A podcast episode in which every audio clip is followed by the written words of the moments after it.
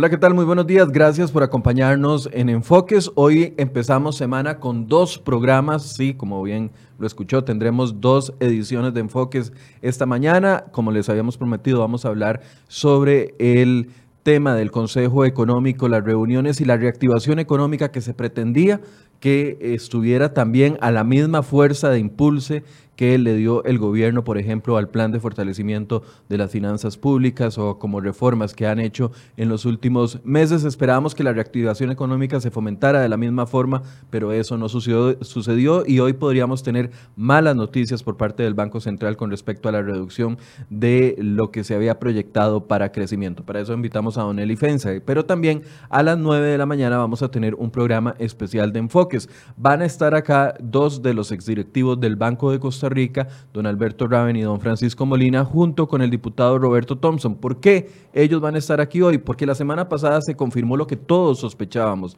la destitución de estos eh, exdirectivos que algunos de ellos habían denunciado el tema del cementazo dentro de la junta directiva del BCR, esa dirección, esa directriz que acató el presidente Luis Guillermo Solís y que utilizó, según él, para destituir a estos exdirectivos no está basada en ninguna recomendación que haya hecho la SUGEF. A la semana anterior, el ex superintendente confirmó de que dentro del estudio y dentro del informe que había presentado a don Luis Guillermo Solís y que utilizó don Luis Guillermo Solís para destituir a la Junta Directiva, nunca fue una recomendación eh, despedir a toda la junta directiva, más bien se basaba en el gobierno corporativo que había llevado doña Paola Mora. Por eso es que hoy les traemos estos dos temas y para discutir el primero le doy la bienvenida a Don Eli Feinsay. Buenos días, Don Eli.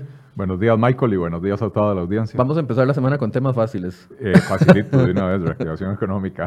facilísimo, facilísimo. Antes de poder eh, iniciar la conversación, hemos preparado una nota de contexto donde explicamos lo que usted analizó con respecto a las actas del Consejo Económico y durante su primer año las tres únicas reuniones que hubo. Veamos esta nota de contexto para empezar la entrevista con Donelli. Reactivación económica. Esa frase ha sonado reiteradamente durante el primer año de gobierno de Alvarado. Según ha afirmado el presidente en distintas oportunidades, esta es una prioridad en la ruta de trabajo, pues la economía del país lleva 36 meses sin acelerar.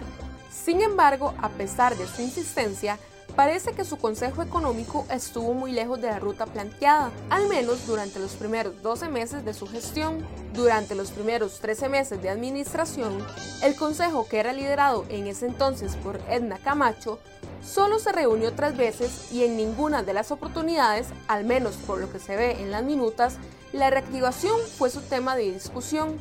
Sus reuniones se han concentrado en discutir un conjunto de medidas de eficiencia y concentración de la cartera crediticia que deberían ser acatadas por los bancos estatales con el fin de mejorar su funcionamiento. Pero hasta en eso han fallado, pues algunas de esas medidas no han sido acatadas por las entidades bancarias en su totalidad. A pesar de los señalamientos, Presidencia aplaude las gestiones del Consejo Económico y le atribuye logros como haber impulsado la reforma fiscal, los acuerdos de préstamos con entes financieros internacionales, como el recién firmado con el Banco Interamericano de Desarrollo BID por 350 millones de dólares y los eurobonos aprobados por los diputados en la Asamblea Legislativa. Además, también le atribuyen intervenciones para el ingreso a la Organización para la Cooperación y Desarrollo Económicos, OCDE, y la cooperación con instituciones como el INA y la Caja Costarricense de Seguro Social para la bancarización de las personas beneficiarias de programas de esas entidades. Recientemente, el Banco Central anunció medidas tomadas con el fin de darle oxígeno a la debilitada economía costarricense, entre ellas la reducción de la tasa política monetaria y el encaje mínimo legal. Por otro lado, la Superintendencia General de Entidades Financieras, SUGEF, y el Consejo Nacional de Supervisión del Sistema Financiero CONACIF anunciaron que eliminarían las manchas crediticias de unos 63 mil deudores con el fin de que estos se acerquen de nuevo a solicitar préstamos. ¿Son suficientes estas medidas para lograr la reactivación económica? ¿Cuál debería ser la ruta del Consejo Económico? Hoy en Enfoques profundizamos. Don Eli, tal vez empecemos explicando qué es el Consejo Económico, quién conforma ese grupo y para qué tenía que servir o cuál era su misión durante este primer año donde sabíamos que iba a ser complicado el tema? Eh, sí, es un buen punto de partida. A ver, el, Consejo Económico como tal no, es una figura que exista en la ley, sino que los presidentes usualmente nombran o conforman eh, consejos en diferentes áreas, ¿verdad? Usualmente hay un consejo económico, un consejo social, etcétera. Pero el presidente tiene absoluta libertad de, organizarlo de la manera que él desee. En este caso, eh, no le dieron el nombre de Consejo Económico, sino de área de coordinación para la reactivación económica, una, cosa así por el estilo, ¿verdad? Este, francamente no me acuerdo ni el nombre, eh, pero, pero básicamente está conformado por los ministros del de, eh, área económica del, del, gobierno. Y se supone que se reúne para eh, justamente ver temas de interés común eh, en este país, con tanta dispersión que tenemos, tantísimos ministerios, ¿verdad? Al final de cuentas hay cinco ministros que tienen que ver con el área económica, más el presidente del Banco Central. Entonces, eh, en estas reuniones eh, han estado participando básicamente la ministra de Hacienda, la ministra de Comercio Exterior, la ministra de Planificación Económica, la ministra de Economía, Industria y Comercio, el ministro de coordinación con el sector privado. André eh, Garnier. Eh, don André Garnier. Eh, la, anteriormente la ministra de coordinación del área económica, que era Edna Camacho, que ahora esa labor la, asumió como recargo la ministra de Planificación, o sea, en realidad eran seis ministros, más el presidente del Banco Central, ¿verdad? Es decir, la plana mayor de ese gobierno. La plana mayor en materia económica, sin lugar a dudas, ¿verdad?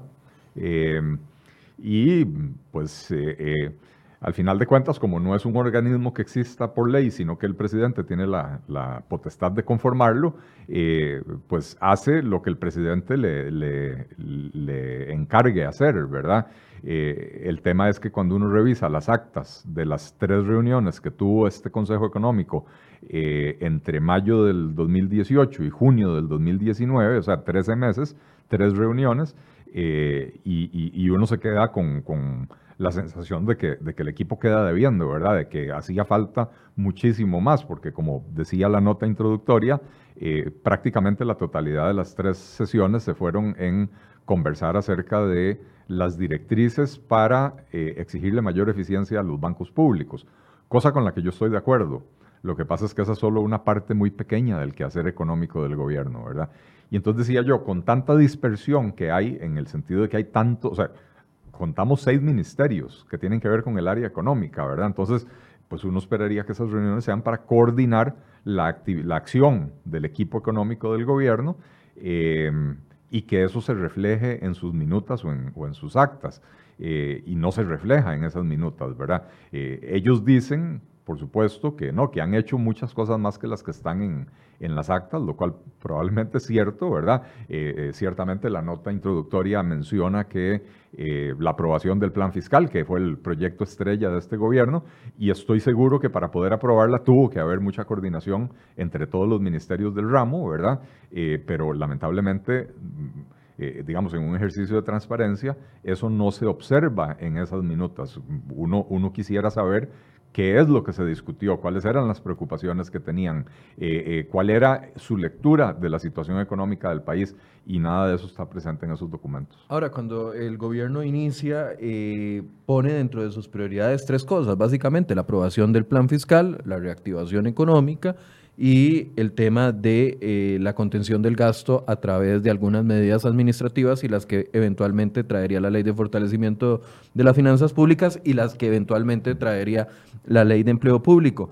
No no hay que ser muy analítico para ver que la reactivación económica es la gran deuda de, esas tres promesas, porque cuando el presidente eh, defiende al Consejo Económico y ellos se atribuyen la aprobación del plan fiscal, el tema de los eurobonos, el tema de los préstamos eh, eh, bilaterales o multilaterales que tenemos, y, la aprobación del plan fiscal, uno ve, bueno, de, esos son resultados concretos. De, de, si eso es lo que hicieron, ahí están los resultados concretos. ¿Dónde está el resultado concreto del tema de reactivación económica? ¿Usted lo ve en algún lado? Porque yo no.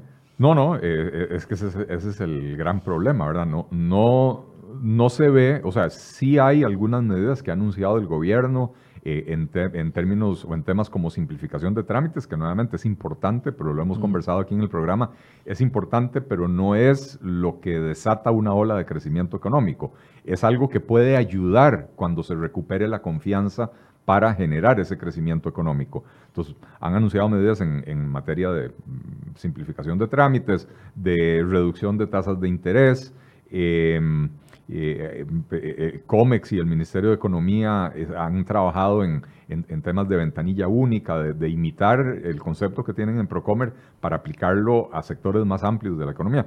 Todo lo cual es bueno, pero la palabra clave es confianza lo que está afectando en este momento la actividad económica de este país es una falta de confianza que se refleja, eh, eh, o sea, esto no es algo que uno se inventa, eso se refleja en índices, en, encuestas, en mediciones que hacen eh, entidades independientes, la, Universidad de Costa Rica y algunas otras, ¿verdad? el índice de confianza del consumidor está en uno de sus puntos más bajos históricamente, la confianza de los, de los empresarios, lo cual tiene que ver directamente con eh, cuando deciden invertir y, ampliar sus negocios, abrir nuevos negocios, todos estos indicadores están en puntos muy bajos, ¿verdad? Entonces, eh, ahí es donde no se ve ninguna acción de parte del gobierno, pareciera que no hay una comprensión de que eso es lo que realmente se requiere y entonces están eh, enfrascados en medidas que podríamos llamar accesorias que no, no dejan de ser importantes. Quiero insistir en eso. La simplificación de trámites, la reducción de las tasas de interés, eh, eh, la mejora del perfil de la deuda, de la deuda pública costarricense. Todas son medidas importantes, pero nada de eso desata una ola de crecimiento económico mientras no haya confianza. Parece que están muy enfocados, digamos, estas medidas eh, que han aplicado en un cierto, en una cierta parte del sector productivo, pero la reactivación económica va más allá de eso incluso en el tema del empleo. A mí me llama mucho la atención de que eh, todas estas eh, medidas que ellos han dado, tal vez, y las que usted menciona como medidas de reactivación económica, la más importante, creo yo, que es el tema de la reducción del encaje mínimo legal y el tema de la reducción de tasas. Pero es algo que vino en la última semana después, o en las últimas semanas, después de que el país entero, empresarios, eh, sindicalistas, prensa, políticos han demandado durante casi 13 meses una reactivación económica y eso vino de la noche a la mañana. pero muy tarde o no. En efecto, o sea, buena parte del problema es que em, uno hubiera esperado que, que aprobado el plan fiscal, el gobierno se dedicara de lleno a tomar medidas, a promover medidas para mejorar la confianza, para mejorar la productividad, eh, eh, a empezar a impulsar medidas estructurales que no tienen un impacto en el corto plazo, pero que son necesarísimas para poder llegar a un, a un plano superior de, crecimiento económico. Uno hubiera esperado que ellos entendieran que el plan fiscal, necesario como fue, eh, por la necesidad de poner orden en las finanzas públicas, que, que ellos entendieran que la aprobación del plan fiscal iba a tener un efecto contractivo sobre la economía, ¿verdad? Siempre cuando usted sube los impuestos, lo que está haciendo es quitando dinero de los bolsillos de los consumidores o quitando dinero de los bolsillos de los productores y en este caso quitando dinero de ambos, ¿verdad? Y entonces eso deja menos dinero eh, para que la gente gaste a su, a su libre albedrío, eh, menos dinero para que los empresarios inviertan eh, de acuerdo a sus, a sus proyecciones, ¿verdad? y entonces uno hubiera esperado que inmediatamente aprobado el plan fiscal, el gobierno se embarcara con toda la fuerza en, tomar las medidas para la reactivación económica. Es decir, eh, diciembre y enero. Diciembre y enero, de este por, año. por supuesto. Eh, y sin embargo, no fue sino hasta principios de junio cuando el presidente primero anunció que iba a hacer un anuncio y cuando hizo el anuncio dijo junio va a ser el mes de la reactivación económica. Pero básicamente eh, el mes de la reactivación económica lo que hicieron fue replicar anuncios de empresas multinacionales de cuántos empleos iban a generar en lo que, en lo que resta del año. Que para junio son temas que ya muy probablemente estaban anunciados y negociados con las empresas o tomada la decisión por parte de las empresas meses atrás. Bueno, eh, eh, no solo eso. A ver, las empresas... Eh, las empresas no, no deciden expandir sus operaciones de la noche a la mañana usualmente llevan procesos, sobre todo las empresas multinacionales, eh, llevan procesos de, de, muchos meses, a veces de más de un año, donde van analizando proyecciones de mercado y deciden, ok, eh, eh, proyectamos un incremento de ventas o logramos un nuevo contrato en un mercado que antes no teníamos, eh, estamos penetrando el mercado asiático, vamos a necesitar más de esos implementos médicos que estamos haciendo en Costa Rica, o un call center que de pronto consiguió siete nuevos clientes para atenderles el, el servicio al cliente o la, o la ¿cómo se llama? El, el, soporte, el técnico. soporte, técnico. etcétera, y entonces dicen, ok, vamos a eh, eh, vamos a ampliar las operaciones. Entonces, esos anuncios que se hicieron en junio probablemente ya eran conocidos desde mucho antes, por lo menos a lo interno de las empresas. Pero lo segundo y más importante que uno debe preguntarse, Michael, es eh, ¿qué tuvo que ver el gobierno en eso? Porque al final de cuentas, cuando, cuando un call center decide ampliar o recortar operaciones en Costa Rica, casi nunca tiene que ver con las condiciones del mercado costarricense tiene que ver con las condiciones de los mercados a los que ellos les venden. Eh, y entonces a veces uno ve la noticia y dice, eh, Sykes cerró 150 puestos de trabajo. No es por un problema de Costa Rica, es porque probablemente perdieron un contrato o, terminaron un contrato o perdieron un cliente y esas 150 personas estaban trabajando para ese cliente. Es decir, las multinacionales bailan bajo su propia canción, no, no bailan bajo el ritmo nacional. No es su propia canción, pero sí bailan al ritmo de un tambor diferente, ¿verdad? Eh, y es el tambor de la economía mundial, de la economía internacional. Eh, eh, o sea, el hecho de que la economía costarricense, de que la economía costarricense esté muy dinámica o esté estancada, no, eh, no es que no afecta del todo, porque sería incorrecto decir que no afecta, pero no es el principal eh, impulso que tienen las empresas multinacionales para tomar sus decisiones de crecimiento o de decrecimiento, ¿verdad? Eh, porque nuevamente, las empresas de zona franca, recordemos, prácticamente están aisladas de la economía costarricense. no, no están en zona franca para vender al mercado local, están en zona franca para vender al exterior. Eh, y entonces, eh, si las condiciones en el exterior mejoran, van a crecer sus operaciones en Costa Rica para vender al exterior. Si las condiciones en Costa Rica mejoran, no necesariamente van a crecer porque ellos no están vendiéndole al mercado costarricense la enorme mayoría de las empresas de zona franca. Ahora, la, otra medida que ellos han publicitado mucho es el tema de eh, la reducción de tasas y la reducción del encaje mínimo legal para que los bancos tengan más capacidad de prestar y así reactivar la economía. Pues eso no ha sucedido. La gente no salió corriendo a buscar créditos. Es que, es que hay, eh, en toda ecuación económica hay, dos partes. Una es la oferta y la otra es la demanda.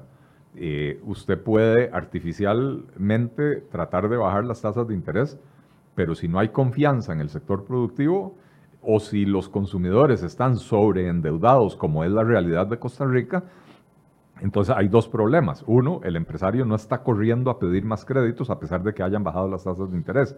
Y el consumidor que ya está sobreendeudado, que ya tiene las tarjetas de crédito al límite, etcétera, aunque quisiera, no puede endeudarse más porque ya está al tope de su capacidad de endeudamiento. Entonces, eh, al final de cuentas, esas medidas, como decía yo, son importantes y son necesarias, pero no son las que provocan una reactivación económica. ¿Será que hace falta una ruta de reactivación económica que ni el mismo gobierno lo tiene claro y el mismo Consejo Económico ha estado tan enfocado en el tema de la implementación del plan fiscal y, el tema de la aprobación parcial de los eurobonos que han descuidado eso y entonces estas medidas saltan, pero no son coordinadas, no, no llevan una estrategia detrás para decir primero A, segundo B, tercero C y ahí vamos logrando. ¿Será que eso es lo que hace falta a nivel de gobierno? De hecho, esa, es mi crítica a la, a la, gestión del equipo económico del gobierno. Eh, no, es un, no, es un tema de, de, digamos, de, desconfianza en las autoridades económicas. Yo eh, eh, sé que Rodrigo Cubero, presidente del Banco Central, es, eh, o sea, como, como economista, como técnico, es magnífico, es un profesional de altos vuelos, con, con una gran experiencia en el Fondo Monetario Internacional, etcétera. doña Rocío Aguilar, yo probablemente, yo sé que, que hoy en día no es una persona muy popular porque nos subió los impuestos, pero yo difícilmente podría pensar en una mejor ministra de Hacienda para la coyuntura en la que está viviendo Costa Rica. Edna Camacho, yo creo que nadie pone en duda las, las, los conocimientos de Edna etcétera. Y lo está Eh, diciendo desde el punto de vista técnico. Lo estoy diciendo no, no es que está alineado don, don No, ahí. Lo estoy diciendo desde el punto de vista técnico, Claro. como economistas, ¿verdad? Incluso le voy a decir una cosa, Victoria Hernández, con quien yo tengo enormes diferencias ideológicas. La ministra de Economía. La ministra de Economía, Industria y Comercio, eh, con quien yo tengo enormes diferencias ideológicas. Sin embargo, es una persona, eh, o sea, como profesional, es una profesional muy competente, eh, con, con una visión clara, por lo menos, de lo que es su sectorcito del, del MAKE, que es un ministerio relativamente pequeño, ¿verdad? Eh, con un empuje, con, con una capacidad de organización eh, eh, impresionantes, ¿verdad? Lo que le hace falta al equipo económico es esa visión de conjunto, ¿verdad? Eso es, es como que usted tenga un equipo de fútbol con magníficos delanteros, magníficos defensores y magníficos mediocampistas. Pero no los Pero, coordinas. pero un, un director técnico que en realidad es un entrenador, no un director técnico, y entonces no le imprime un estilo de juego al equipo, no sabe que, o sea, los jugadores no saben a qué jugar, ¿verdad? El, el- el- el defensor decide tirar al pelotazo, brincarse al de la media cancha, cuando en la media cancha tienen a- a- a- al, creativo más más bueno del país, ¿verdad? O sea, es un equipo que está jugando sin esa coordinación. Eh, y entonces, una cosa es tener los conocimientos técnicos, las habilidades técnicas, y otra cosa es tener esa visión de conjunto, esa visión país de hacia dónde, hacia dónde hay que llevar las cosas. Esa visión de conjunto es la que le está haciendo falta eh, al gobierno. Y ojo, pueden definir una visión de conjunto y después podemos tener diferencias eh, que yo creo que el rumbo debería ir por acá y ellos creen que el rumbo debería ir por allá y podemos discutir si es el mejor rumbo o no, pero es que en este momento ni siquiera hay un rumbo claro y entonces los ministerios no es que no están haciendo nada. Cada uno está trabajando, pero cada uno está trabajando de acuerdo a su mejor saber y entender de qué es lo que hay que hacer desde la perspectiva angosta de ese ministerio y no desde una perspectiva coordinada de lo que debería estar haciendo como equipo económico. Esos resultados eh, de falta de una estrategia de, de reactivación económica y de lucha contra el desempleo, porque efectivamente eh, eso no lo, no lo hemos visto No. en los últimos días. Podría ser, traer como resultado una afectación mayor a el crecimiento que esperábamos para este año. Y me explico, en este momento don Rodrigo Cubero eh, debe estar preparando una tinaja bastante grande llena de agua y metiéndole hielo, porque lo que nos va a tocar hoy en la tarde, cuando venga la revisión del, del- del programa macroeconómico, va a ser una, un balde de agua fría. de Nos, agua nos muy va, nos, va, nos va a decepcionar. Vamos a empezar la semana muy mal. Así es. Esto que va a anunciar el Banco Central el día de hoy, la revisión del programa, donde probablemente el crecimiento esperado ya no va a ser ni siquiera cercano a lo que se había eh, predicho o se había eh, nos- nos Pronosticado. ¿Esto tiene que ver con una mala acción de ese Consejo Económico o podría haber algunas consecuencias de esa falta de ejecución del Consejo Económico en los resultados que vamos a ver hoy? Bueno, yo, creo que definitivamente esa inacción que uno percibe del, Consejo Económico eh, se traduce en que no haya habido reactivación económica, lo cual se traduce en que hoy el Banco Central tenga que revelarnos cifras que a ellos es a quienes menos les van a gustar, ¿verdad? Porque, a ver, recordemos que el Banco Central por mandato legal publica todos los meses de enero el programa macroeconómico. Programa macroeconómico para los economistas es un documento muy útil porque hace un análisis de lo que sucedió en el último año eh, y explica cuáles son sus proyecciones de lo que va a suceder en el próximo año, en los próximos dos años, ¿verdad? Eh, y entonces, en ese documento, el Banco Central proyecta lo que cree que va a ser el crecimiento económico, cuánto va a ser la inflación, etcétera. Que claramente no va a ser 3.4 del PIB. Bueno, eh, ahí es donde quería ir. En enero, eh, no, porque perdón. En- Por en- interrumpirlo, Ah, digo. no, no, no. En, en enero de este año, cuando publican el programa macroeconómico, eh, ellos dicen que el crecimiento va a ser del 3.2%. Eh, nadie se lo creyó. Absolutamente nadie se lo creyó. Es más, nadie se lo creyó porque el Banco Central rompió con una tradición de muchísimo tiempo, que era que el Banco Central nunca daba por sentada, por sentado cosas eh, que, que, ¿cómo se llama? Cosas que todavía no habían sucedido, ¿verdad? Entonces, el Banco Central, por ejemplo, si usted revisa los programas macroeconómicos de los últimos años, usted verá que dice, se asume que no va a haber ajuste fiscal, porque a pesar de que llevamos 20 años discutiendo reformas fiscales, se discutía, se discutía, pero nunca se aprobaba. Entonces, en los documentos del Banco Central decía, el crecimiento se proyecta en X, 3.5, se asume que no va a haber ajuste fiscal. Este año dijeron, el crecimiento va a ser 3.2 asumiendo que se aprueban los eurobonos. Y como digo, rompieron con, esa tradición, ¿verdad? Lo cual hace que los economistas sospechemos por qué están diciendo eso, por qué no me dijeron cuál es la cifra de crecimiento que proyectaban sin eurobonos. Para empezar, ¿cuál era esa cifra? Y segundo, ¿qué tienen que ver los eurobonos con el crecimiento económico?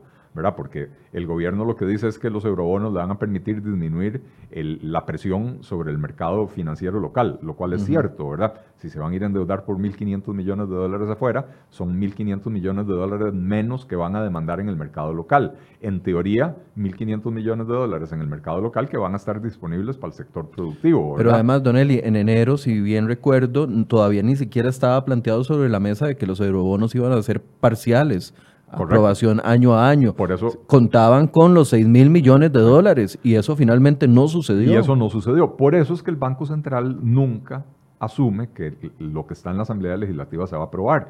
Para empezar, porque hay una, hay una expresión que dice que en la Asamblea Legislativa usted, eh, usted mete un caballo y le sale un camello, ¿verdad? Este, entonces usted, uno nunca sabe a ciencia cierta qué va a salir de la Asamblea Legislativa.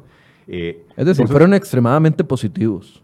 No, yo saliéndose de la tradición. Yo creo que fueron eh, eh, más bien descuidadamente cautelosos en, en, términos de que no quisieron dar la cifra o la proyección real de crecimiento económico para no asustar a la gente y entonces decidieron salir con una proyección más optimista de la cuenta usando un supuesto muy jalado de los pelos eh, para, para, proyectar algo, o sea, en un intento del Banco Central por mm, mejorar la confianza o por lo menos no disminuir. Ahí es donde nos dicen que va a ser 3.2 el crecimiento. En enero. En el año pasado, o sea, el Banco Central todos los meses de enero publica el programa macroeconómico y todos los meses de julio publica la revisión del programa macroeconómico, que es lo que van a publicar hoy en la tarde. Eh, el año pasado, en la revisión del programa macroeconómico, eh, de julio del año pasado, eh, habían proyectado que para este año el crecimiento iba a ser 3.4. Con base en ese 3.4 hicieron sus estimaciones de cuál iba a ser el rendimiento de la reforma fiscal. Eh, y esto es muy importante porque a mayor actividad económica, mayor recaudación de impuestos. No es muy sencillo. Los impuestos, los impuestos son básicamente de dos tipos o por lo menos los principales impuestos que más recaudan en el país, son impuestos que afectan las transacciones económicas, como lo es el IVA, o el impuesto del combustible, o el impuesto de ventas anteriormente, o son impuestos que graban las ganancias de las empresas. Cuando usted tiene más actividad económica, hay más transacciones, y al haber más transacciones hay más recaudación por IVA.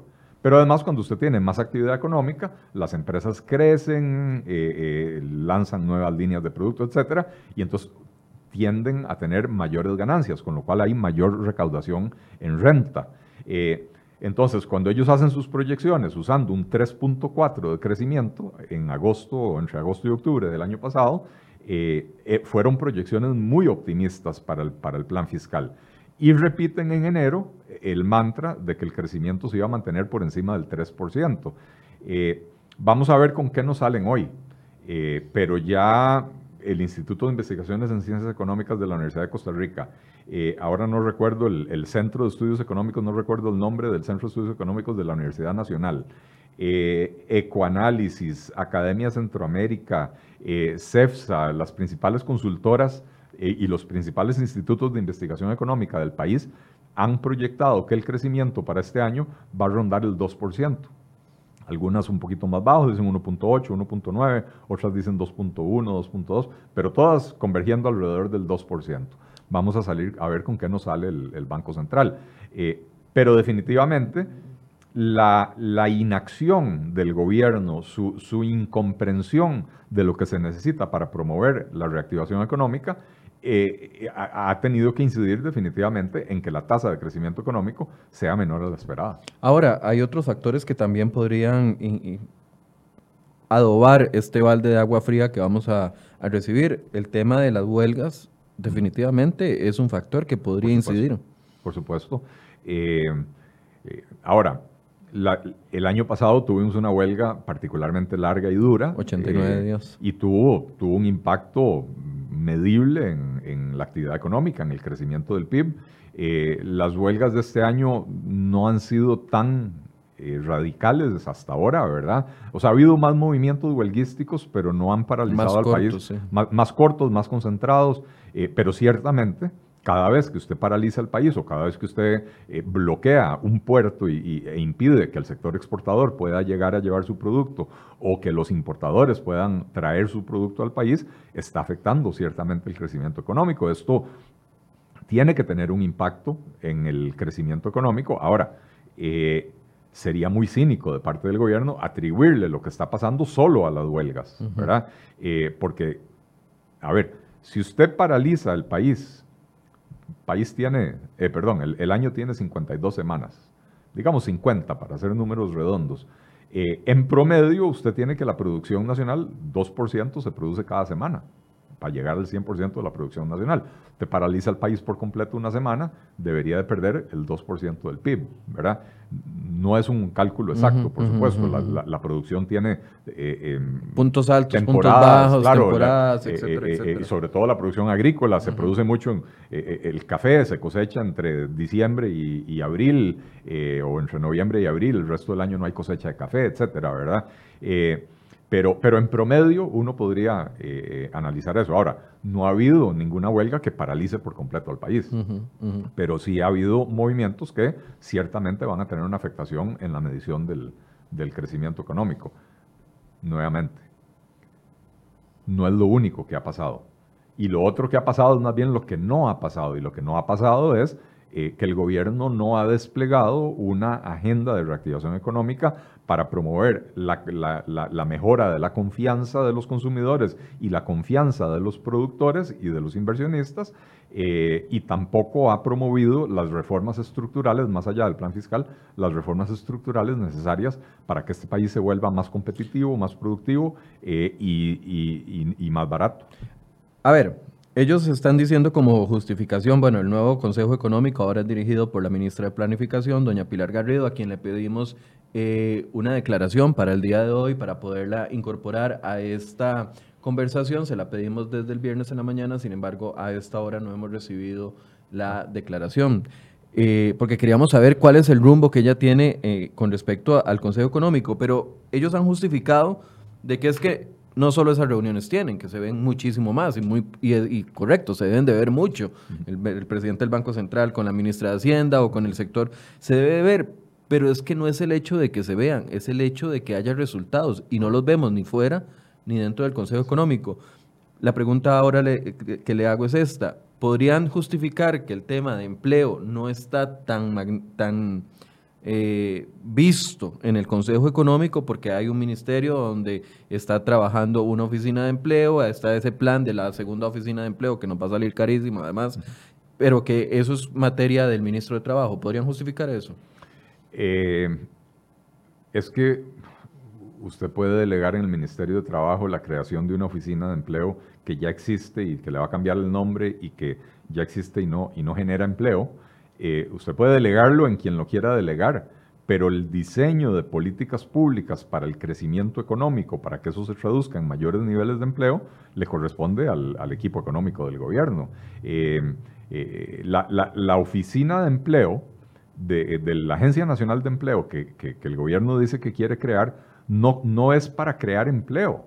Ellos dicen que lo que van a hacer es básicamente una labor de intermediación eh, entre una, empresas. Una doble intermediación. Hay una intermediación entre empresas y trabajadores, eh, según ellos, eh, para encontrar la demanda de las empresas y hacerle un match con, lo, con lo, que ofrecen los trabajadores.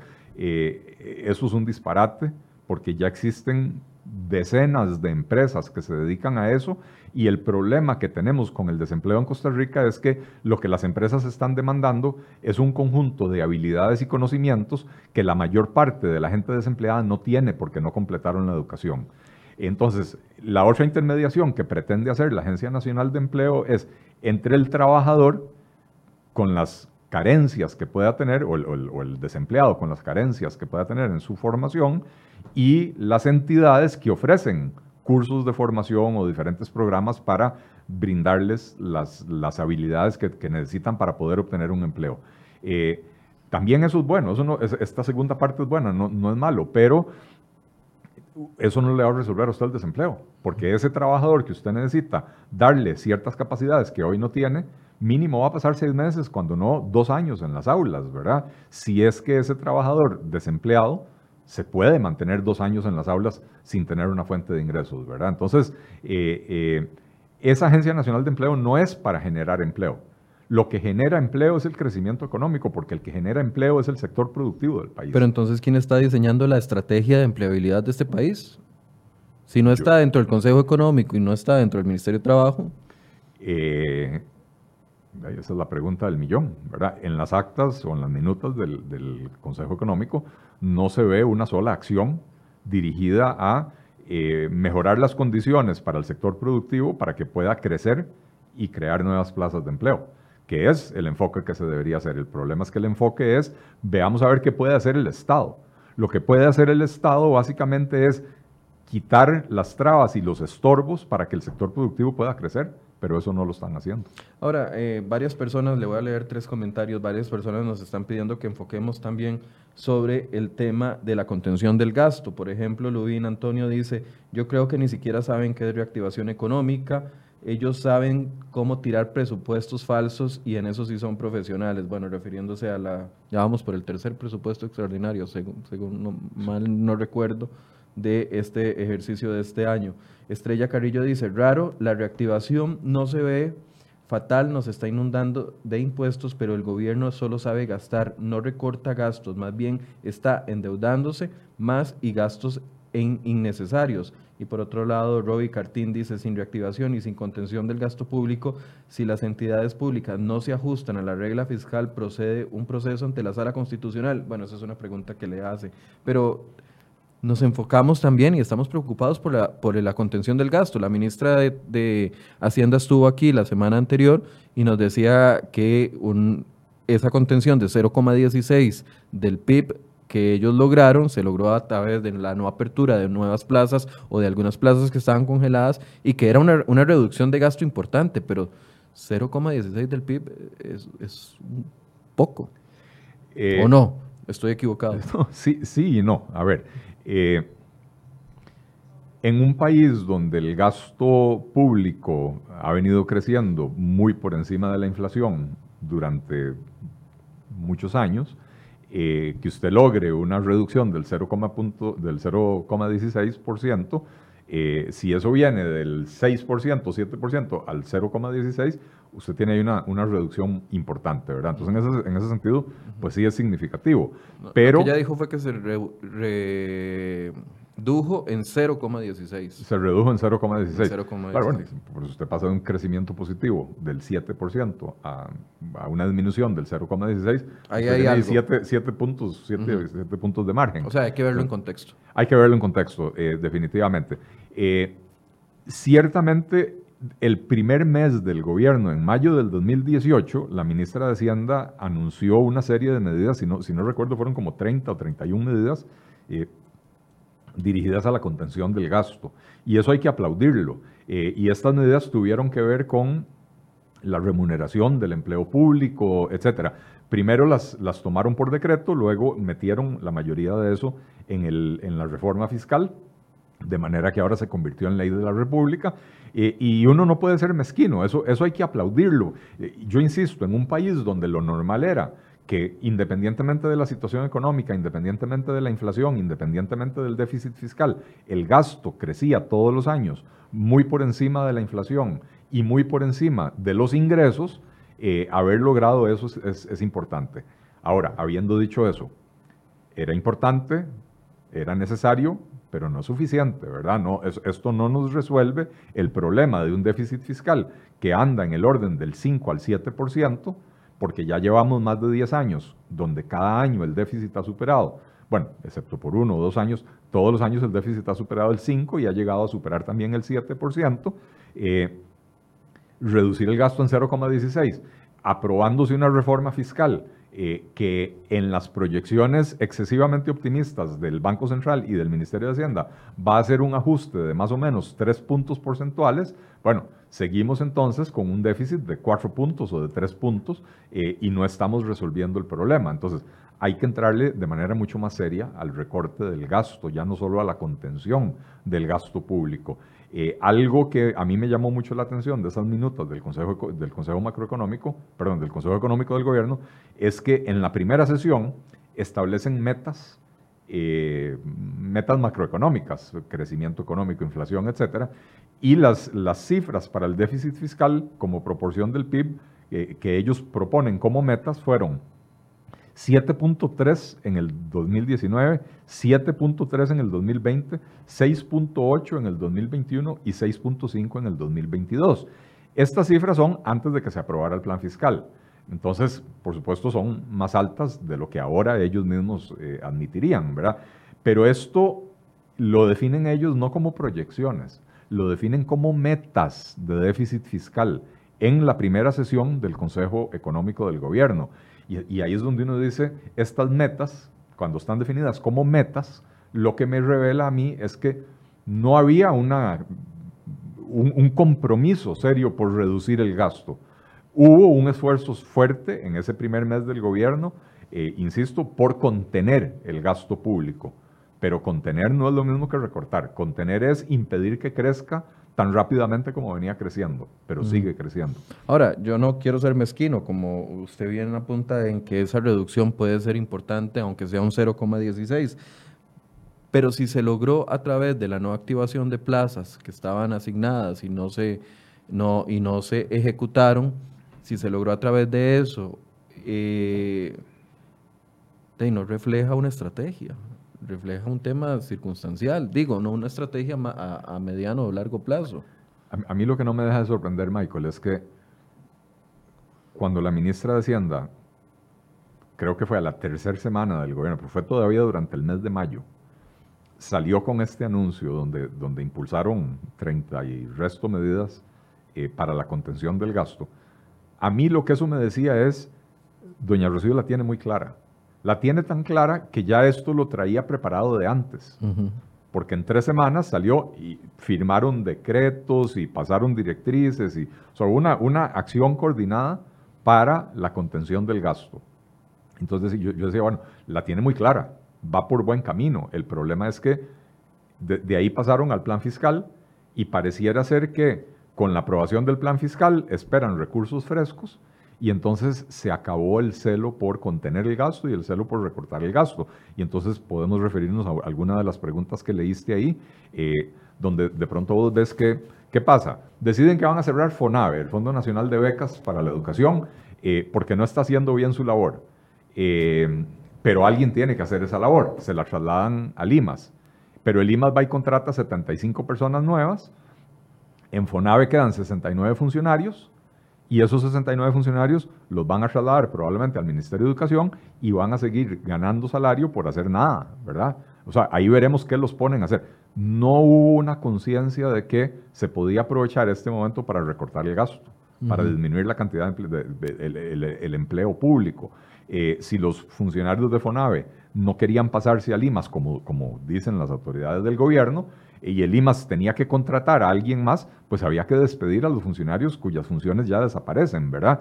Eh, pero lo vemos ahí, lo vemos con, lo vemos con Habdeba, lo vemos con Recope, hay un proyecto de ley presentado por el gobierno para darle a Habdeba, ah, perdón, a Recope nuevas funciones, crearle un nuevo monopolio en, en, eh, en, biocombustibles y, y, por el estilo, cuando los monopolios son parte de la razón y una muy importante parte de la razón por la cual la, producir en Costa Rica es tan caro y consumir en Costa Rica es tan caro, ¿verdad? Eh, el anuncio la semana pasada de que van a contratar una agencia de comunicación eh, por 150 millones de colones para lavarle la carita un poco al, gobierno. o sea, lo que uno ve es que no hay esa, esa, ese esfuerzo de contención del gasto. El edificio del, CNP. El edificio del CNP. De 3 mil millones. Que además, con el argumento de que no es gasto nuevo porque ese dinero está en una cuenta, en un fideicomiso, no me acuerdo si en el Banco Nacional o en el Banco de Costa Rica. Perdón, usted tiene la plata en el banco, eso no es un gasto, eso es un ahorro.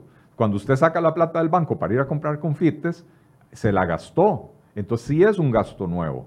Entonces, el edificio del CNP es otro magnífico ejemplo de que no hay una conciencia en este gobierno o no hay una intención en este gobierno de recortar el gasto como tiene que hacerse, ¿verdad? Entonces, insisto, empezaron muy bien, tomaron medidas que ningún gobierno había tomado en 20 años en Costa Rica, y eso hay que reconocerlo, pero pareciera que con la aprobación del plan fiscal volvimos a lo mismo de siempre, que es cuando el gobierno tiene recursos frescos, gasta a manos llenas en vez de ordenar la casa. Ahora, podrían estarnos calificando de mezquinos también al no reconocer obra pública que se está construyendo como medida de reactivación económica.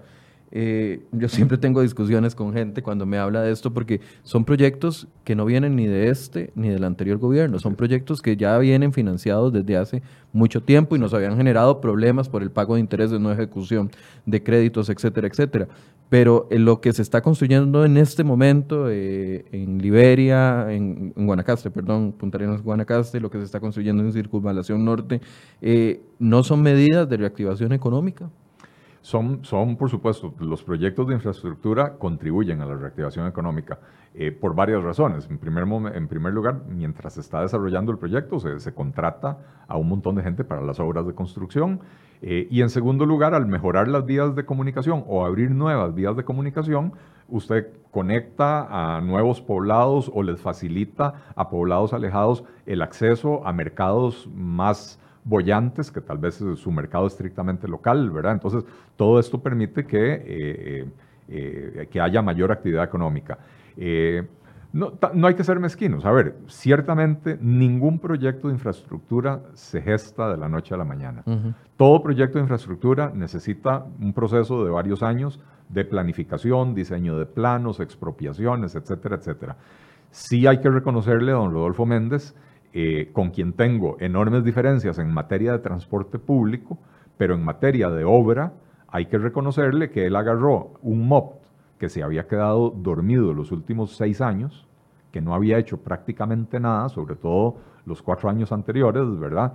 Eh, lo agarró, le pegó un latigazo y se empezó a mover, ¿verdad? Eh, y entonces proyectos que se pudieron empezar en el gobierno anterior no lo hicieron por incompetencia, incompetencia de quienes dirigían el Ministerio de, Obras Públicas y Transportes. Eh, y don Rodolfo agarró, entró y desde que entró dijo, vamos a echar a andar los proyectos que hay listos para echarlos a andar, ¿verdad? Eh, algo muy grave que sucedió en el gobierno anterior fue que no solo no echaron a andar los proyectos que estaban con algún grado de avance, sino que además no dejaron en cartera nuevos proyectos para que futuros gobiernos puedan desarrollar, ¿verdad? Eh, entonces, cuando ya se empieza a hablar de otros proyectos para desarrollar más a futuro, eh, me parece que es, eh, en ese sentido es bueno, ¿verdad? Como el tren rápido para pasajeros del eléctrico, el tren eléctrico, del Caribe. del Caribe y el del área metropolitana, que esperemos que queden en un punto de avance importante. Bueno, esperemos que los estudios de factibilidad sean bien hechos para demostrar que realmente son convenientes y que no son simplemente eh, una... una eh, producto de una emoción de alguien en el gobierno que quiere hacer un proyecto estrella sin que esté debidamente fundamentado, ¿verdad? Eh, los ferrocarriles usualmente eh, difícilmente son, son rentables, ¿verdad? Y la mayoría de los países del mundo donde funcionan, funcionan con subsidios y, otras, otras formas de sostenerlos y mantenerlos viables, ¿verdad? entonces, pues uno esperaría que esos proyectos eh, tengan un buen, un buen respaldo técnico, un buen respaldo financiero para, eh, para que se puedan llevar adelante. Don Eli, eh, ya que hemos hablado de, de, lo que faltó o no, de lo que hizo el gobierno y lo calificaron o lo califica usted como algunas acciones buenas pero insuficientes, ¿cuáles acciones usted ve que podrían concretarse si el Consejo Económico replantea su rumbo? Acciones que sean verdaderamente de peso para la reactivación económica y el tema del desempleo. Eh, lo, primero es que hay que buscar la manera de recuperar la confianza. Eh, la confianza de los consumidores y la confianza de los productores e inversionistas. Eh, y las medidas generadoras de confianza no necesariamente son medidas de corto plazo. Sin embargo, si, si, se, si se percibe que hay una agenda clara y un rumbo definido y el país va moviéndose en esa dirección con una cartera de proyectos que van a tener su impacto mayor en el mediano y largo plazo, eso hace que los, los, inversionistas digan, bueno, este es un momento, es un buen momento para invertir en Costa Rica porque están sucediendo cosas, ¿verdad? Eh, entonces, esos proyectos tienen que ver con cuestiones estructurales que, como decía, no necesariamente van a tener impacto en el, en el, en el corto plazo. Eh, reforma del, del, código laboral para eh, flexibilizar la contratación, porque en este momento tenemos un código laboral de 1943 que no contempla las modalidades de contratación necesarias para sobrevivir hoy en la, en la era del Internet, por ejemplo, ¿verdad? Mucha rigidez hay en eso. Eh, eh, también hay que entrarle al tema de cómo reducir los costos de la seguridad social. Ojo que tenemos a la Caja Costarricense del Seguro Social en rebeldía contra la regla fiscal, diciendo que ellos no afectan el déficit. Claro, no afectan el déficit, afectan la productividad del país, porque es tan cara la administración de la Caja eh, que, eso finalmente se traduce en mayores cuotas, mayores contribuciones de seguridad social que encarecen la producción. Eh, ahora, también hay medidas que se pueden tomar. Bueno, por supuesto, también hay, que pensar en eh, el mercado eléctrico, ¿verdad? El mercado eléctrico que, la electricidad en Costa Rica pasó de ser un factor de competitividad hace 15 años a ser hoy una de las electricidades más caras del mundo, sin, por, lo menos de América Latina, ¿verdad? Entonces, perdimos eso como factor de competitividad. Eh, hay, que, hay que entrarle también a las rigideces de los mercados financieros. Nosotros tenemos mercados financieros que no son verdaderamente competitivos, entonces hay que introducir mayor competencia en esos, en esos mercados financieros. Pero como decía, también hay medidas que sí pueden tener un impacto en relativamente corto plazo. Eh, eh, el ingreso a la Alianza del Pacífico. La Alianza del Pacífico es un, es un mercado de 230, 250 millones de personas que están distribuidos en Chile, Perú, eh, México y Colombia. Eh, son cuatro de las economías más dinámicas de América Latina. No tienen el poder adquisitivo, de, digamos, de un Estados Unidos, pero justamente porque no tienen el poder adquisitivo de Estados Unidos, el tipo de productos que ellos demandan es menos sofisticado y eso le permite a la pequeña y mediana industria costarricense competir eh, eficientemente en estos mercados suramericanos o latinoamericanos, eh, cosa que no necesariamente pueden hacer en, los mercados norteamericanos y europeos, ¿verdad? Eh, entonces, la mayoría de nuestras exportaciones al mundo desarrollado son de grandes empresas y sobre todo multinacionales la mayoría de nuestras exportaciones a Sudamérica son de pequeña y mediana empresa. Ya hoy es así. Y también a China. Hoy traemos una portada con respecto a eso, que subió a 53% las exportaciones pequeñas y medianas a China. Ah, no la, no la había visto, eh, pero, es, pero es un buen dato, ¿verdad? Eh, y nuevamente, China es un país muy, muy dinámico, pero no tiene el poder adquisitivo de, los países más desarrollados del mundo. Entonces, eh, probablemente ahí también hay una, una, buena posibilidad para competir. Entonces, la alianza, la alianza del Pacífico, que está ahí lista desde hace seis años, lo dejó listo el gobierno de Laura Chinchilla, pero por obsecación ideológica, ningún gobierno del PAC quiere entrar podríamos reducir o eliminar los aranceles de importación, sobre todo los que tienen que ver con la canasta básica y los productos de construcción, que son muy caros en Costa Rica y esos aranceles lo que hacen es impedir una mayor competencia, pero además lo que hacen es encarecer la vida para los consumidores. Entonces, usted reduce esos aranceles y automáticamente está poniendo dinero en el bolsillo de los, de los consumidores para que salgan a comprar cosas para generar una, un, un círculo virtuoso en la economía. Em, eh, una simplificación tributaria. Yo sé que después de la reforma del plan fiscal, la reforma fiscal, es difícil hablar de otra reforma fiscal, pero la reforma fiscal que realmente necesita Costa Rica es agarrar y simplificar por completo el, esquema tributario. Nosotros tenemos en Costa Rica eh, más de 105 impuestos. Eh, cuatro de ellos recaudan el 88% o por ahí de, de, la totalidad de lo que se recauda. Quiere decir que tenemos más de 100 impuestos que es más cara su administración que lo que, recaudan. Esos impuestos se podrían ir sin abrirle un hueco, eh, un boquete a las finanzas públicas. Eh, y eso permitiría concentrar los esfuerzos del ministerio en los, en los impuestos que sí recaudan para disminuir la evasión, que sí es un problema eh, también en el país. Pero además deberíamos de tener pocos impuestos. Bueno, lo que tenemos hoy son muchos impuestos con tasas muy altas que los terminan pagando muy poca gente, porque en Costa Rica hay más de 1.200 exoneraciones activas. Y entonces hay que empezar a eliminar todas esas exoneraciones, eh, eh, o sea, ir, ir disminuyendo el universo de actividades exoneradas para que se pueda bajar la tasa de, los impuestos sin nuevamente abrirle un boquete fiscal eh, al, país.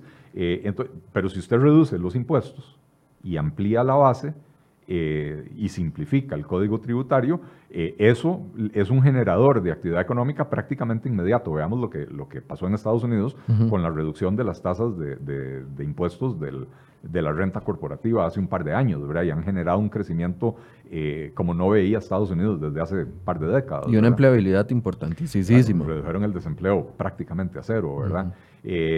Entonces, son medidas que se pueden tomar y que tendrían impactos en el, en el muy corto plazo, ¿verdad? Pero, pero bueno, eh, eh, ahora lo otro que se debería hacer, ya que hablamos de obra pública, es impulsar con mucha mayor convicción la concesión de obra pública. Ahora que se aprobó la semana pasada la concesión de obra con servicio público, eh, aprovechar también ese modelo para llenar este país de obra pública financiada por el sector privado, ¿verdad? Dado que el gobierno tiene una situación fiscal comprometida, no podemos pretender que el gobierno va a ser el que va a desarrollar toda esa obra. O sea, hay muchas medidas que se pueden tomar que por un lado generan crecimiento económico y por el otro lado generan confianza para que el inversionista se sienta tranquilo a la hora de poner sus recursos en el país. Muchas gracias, Don Eli. Eh, fue muy larga la perorata. no, no, no, no, no, muchas gracias, porque de verdad se, se, nota de que hay ideas, lo que falta es aplicarlas. Eh, bueno, falta convicción eh, de las autoridades para adoptar este tipo de ideas.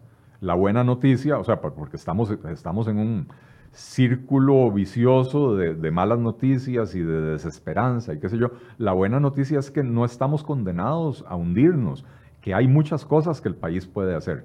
Eh, el tema es lograr que las autoridades del gobierno se convenzan de que estas son las medidas que hay que tomar. Bien, muchas gracias a Don Eli Feinsay por este panorama. Nos desconectamos por unos minutos. En unos tres minutos vamos a estar de vuelta acá en la mesa de enfoques. Va a estar con nosotros dos de los exdirectivos del Banco de Costa Rica despedidos por la administración de Carlos Alvarado con base en un eh, procedimiento administrativo que abrió la administración de Luis Guillermo Solís y también va a estar el diputado Roberto Thompson. Vamos a hablar sobre aquella medida que utilizó, aquel informe que utilizó Luis Guillermo Solís para sacar del Banco de Costa Rica a los denunciantes a nivel interno del caso del cementazo y qué opinan ellos después de que ya eh, la SUGEF confirmó de que nunca iba esa directriz o esa solicitud o esa sugerencia dentro del informe que ellos le presentaron a don Luis Guillermo Solís. En unos minutos nos conectamos de nuevo acá en Enfoques.